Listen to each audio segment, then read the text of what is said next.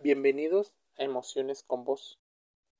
Hablemos de Disney, en particular de siete películas de la compañía estadounidense que dieron nombre a trastornos psicológicos. Resulta que algunas de las historias que narraban los cuentos clásicos escritos, por ejemplo, por los hermanos Grimm, por Charles Brown, por James Matthews Barry, popularizadas internacionalmente por las adaptaciones que hizo Disney, no eran tan inverosímiles como pensábamos, hasta el punto que nos han servido para bautizar algunas patologías identificadas por médicos y psiquiatras que recurren a la cultura popular para hacer referencia a las similitudes que presentan algunos de los personajes de los cuentos infantiles. Cuentos que no son cuentos. Probablemente has escuchado, oído hablar de algunos, pero ahora que te cuente cuáles son los siete, por ejemplo, sería muchísimo más sencillo poder diferenciarlos. Empecemos con el síndrome de Peter Pan y el síndrome de Wendy. Tal vez la película sea muy popular. Describe a aquellas personas adultas que, caracterizados por una inmadurez emocional, suelen huir de sus responsabilidades y actúan de manera infantil. No es un síndrome reconocido oficialmente por la Organización Mundial de la Salud, pero se ha demostrado su existencia y con frecuencia en hombres que en mujeres. Por ello, si un hombre padece del síndrome de Peter Pan, tiene una pareja heterosexual, ella podría sufrir el síndrome de Wendy. Ella teniendo continuamente el rol de madre y un perfil más de salvadora. Muchas veces los perfiles de salvadores tienen que ver con las heridas de la infancia, una muy relacionada al abandono, al rechazo o a la injusticia. Por ello, los síndromes ocurren. El síndrome de Rapunzel. Seguramente muchos hemos visto la película donde la niña rubia, de cabello largo, extiende su cabello por todo el árbol. El síndrome tiene ese nombre popular por una extraña enfermedad denominada tricofagia, que consiste en la ingesta de cabello o vello corporal de formas muy compulsivas, generando bolas de pelos en el estómago. En ocasiones, masas que la única solución llega a ser la cirugía, pues no se degrada en el cuerpo. Un trastorno obsesivo compulsivo seguramente lo has escuchado y provoca al enfermo la necesidad de arrancarse pelos o cabellos de la cabeza continuamente y suele estar causado por episodios de estrés. Como te decía, cuentos que no son cuentos. Rapunzel llega a morder su cabello ante periodos de ansiedad.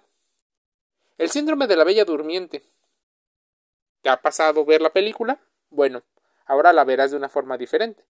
Conocido científicamente como síndrome Klein-Levin, se trata de un trastorno neurológico poco habitual que se caracteriza por periodos excesivos de sueño, que pueden llegar a durar semanas o incluso meses, durante los cuales se pueden sufrir alteraciones del comportamiento, amnesia. Existe, es posible, pero no se cura a partir del beso de un príncipe. Se cura yendo al médico, se cura recurriendo a los especialistas. Ojo con ello. El síndrome de Alicia, o síndrome de Alicia en el País de las Maravillas. Otras personas mencionan que este trastorno psiconeurológico afecta la visión de quien lo padece. Se puede tener dos variantes. Una, la micropsia, es cuando el enfermo percibe los objetos mucho más pequeños de lo que son, y, la macropsia, que es todo lo contrario, perciben los objetos de mayor tamaño. El síndrome de Alicia en el País de las Maravillas puede manifestarse tanto en niños como adultos y desemboca en alteraciones perceptivas no solo del tamaño, sino también de la imagen corporal y su situación espacial, su relación con los demás objetos. Así, los cuentos empiezan a darnos sentido para ayudarnos a mejorar nuestras vidas, no solo para entretenernos. El síndrome o el complejo de Bambi en las películas de Disney y en la gran mayoría de las películas de animación de otras compañías, los animales son presentados con rasgos humanoides y seres totalmente entrañables y mansos, lo que incrementa su adorable diseño físico y enganche económico.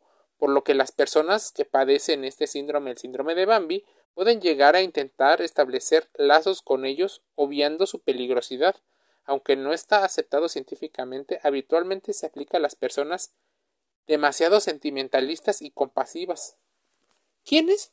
Por ejemplo, las gentes que suelen estar relacionados con mascotas, pues consideran a los perros, a los gatos, que son los animales más comunes como mascotas, como parte de la familia, como un miembro humanoide de su propia familia.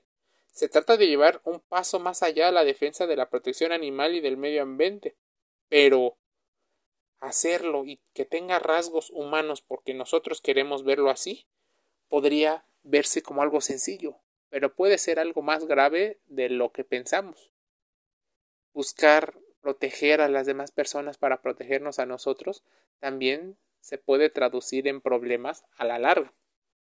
Entonces, el síndrome de Bambi es más peligroso. El complejo de Cenicienta. El término fue acuñado en 1981 por Colette Downey en su obra El complejo de Cenicienta, el miedo oculto de la mujer de la independencia. Aunque si bien la Cenicienta no es un término aceptado como trastorno psicológico por la Organización Mundial de la Salud, la OMS describe a mujeres que sienten totalmente dependientes. Cuidado con la máscara del abandono, porque el complejo se caracteriza por la idealización de una imagen mental masculina. Ya saben, la historia del príncipe azul, este plot o historia que normalmente muchas mujeres se hacen para ellas ser desde una posición de víctimas más poderosas.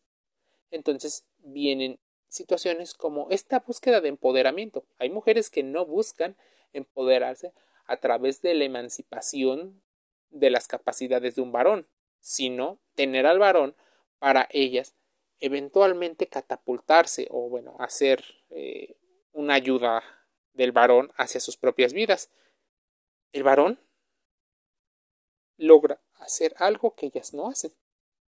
Esto generalmente también causa gran frustración, porque no es todo felicidad, y llega a ser un momento intolerable, pues normalmente se fijan en las personas que tienen rasgos más dominantes y a su vez estas personas posiblemente no sean las más empáticas del mundo con las emociones y con los estilos de vida ni apego de las otras personas.